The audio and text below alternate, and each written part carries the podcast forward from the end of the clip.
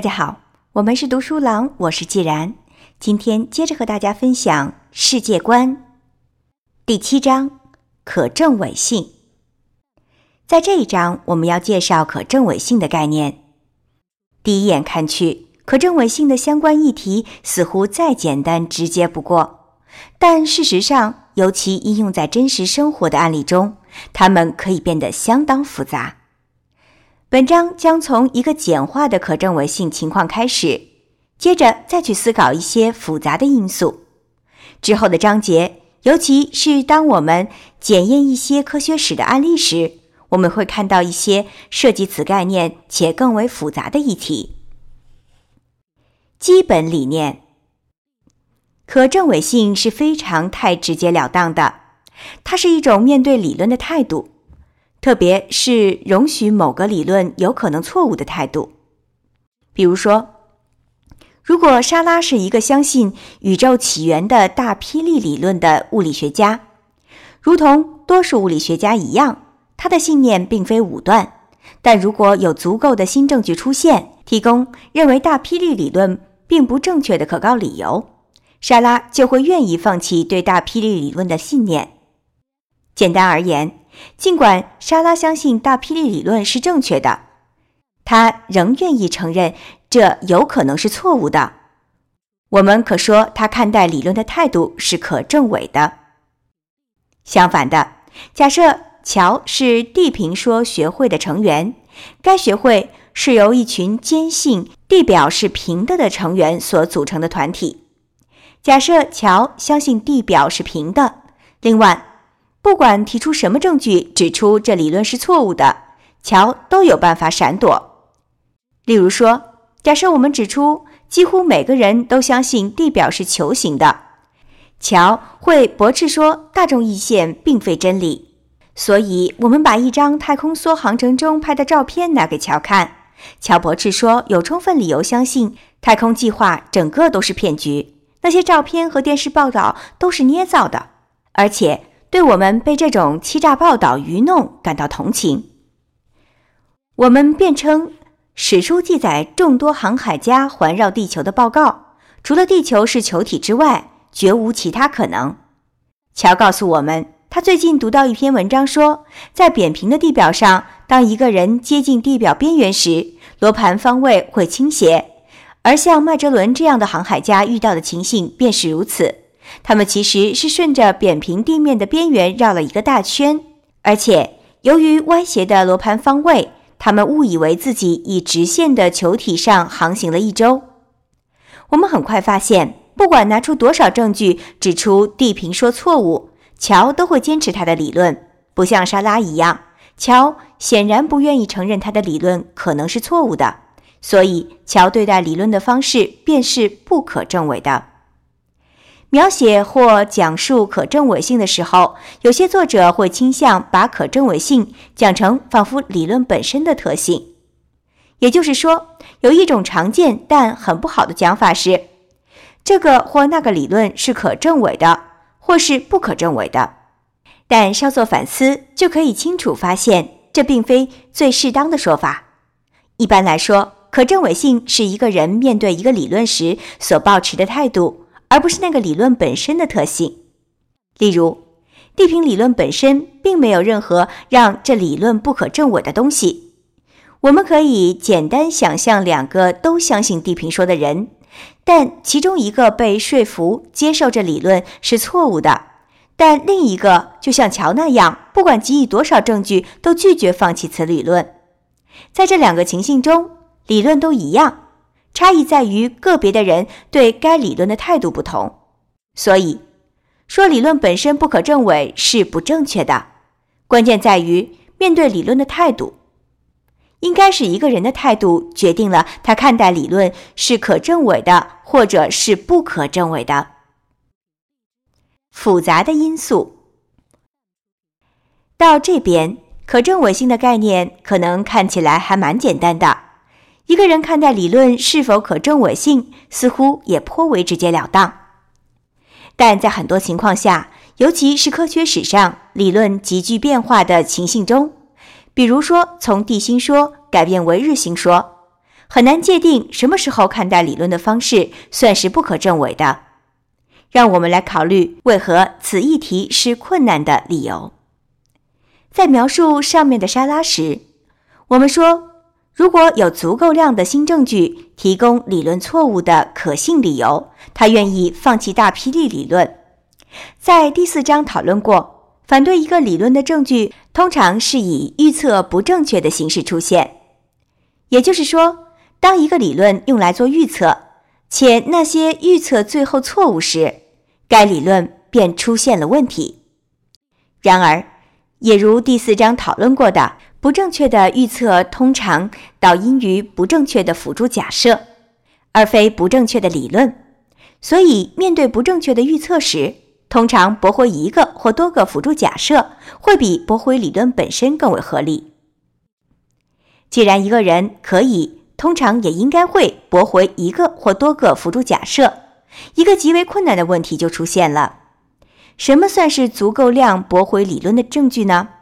一个人要在什么情况下才会有可信理由认为一个理论而不是一个或多个辅助假设是错的呢？这些问题没有明确的答案。当问题一出现时就放弃一个理论，显然是不合理的。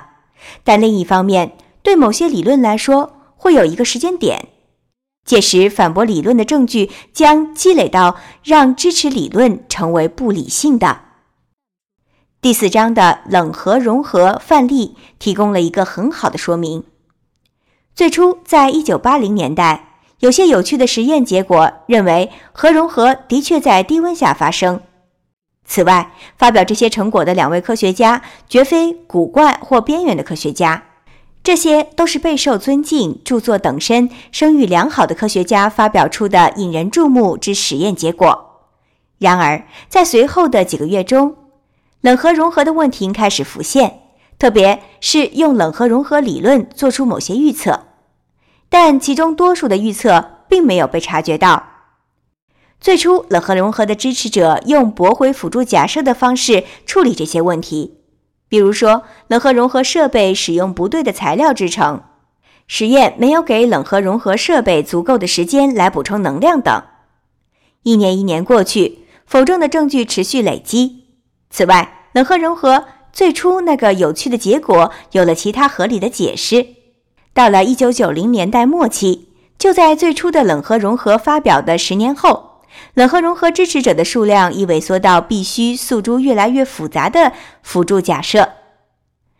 至少对理论的某些辩护者来说，这些辅助假设包括了冷核融合遇到的问题来自于大石油公司打压新能源的阴谋的结果。重点是用驳回各种辅助假设来维持相信冷核融合理论，在最初是合理可行的。但当要诉诸阴谋论来拯救理论时，就已经跨越了从理性进入不理性的界限。但重要的是，这条界限并非精准明确，结果便是很难准确地说一个人什么时候开始以不可证伪来看待一个理论。要是回想起更之前关于证据和世界观的讨论，问题就变得更困难了。再来想象第二章第一次出现的朋友史蒂夫。史蒂夫对某些费陀经的片段采取了极端的字面解释。由于他对这些经文可靠度的信念，他相信月球上住着智慧生命，而且已经离地球比太阳离地球还远。而阿波罗登陆月球则是假造的。我的学生和我都就此与史蒂夫讨论多次。形式通常都是呈现证据给他看，证明他的信念是错误的。史蒂夫赞成经文上的证据，而驳回了所有这些证据。对我们来说，有鉴于我们看世界的方式，史蒂夫对这些问题的观点，为他看待观点的不可证伪提供了很清楚的案例。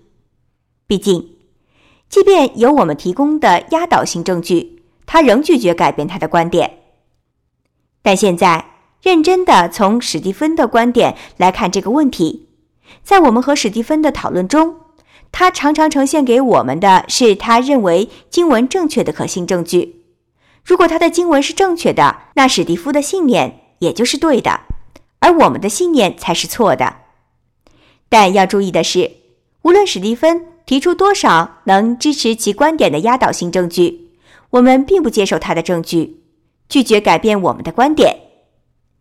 这样，特别是从史蒂芬的观点来看，是我们以不可证伪的态度对待自己的观点。另外，值得一提的是，从史蒂夫的观点来看，他对待自己的理论的确是可证伪的，且同意如果面对了足够数量的证据，就愿意放弃他的观点。但史蒂夫认为的相关证据和我们以及我多数朋友认为的相关证据其实相当不一样。我和我多数朋友最强调的是我们看作经验证据的东西，来自物理、天文学、宇宙学等等的证据。但对史蒂芬来说，最重要的证据来自他的经文。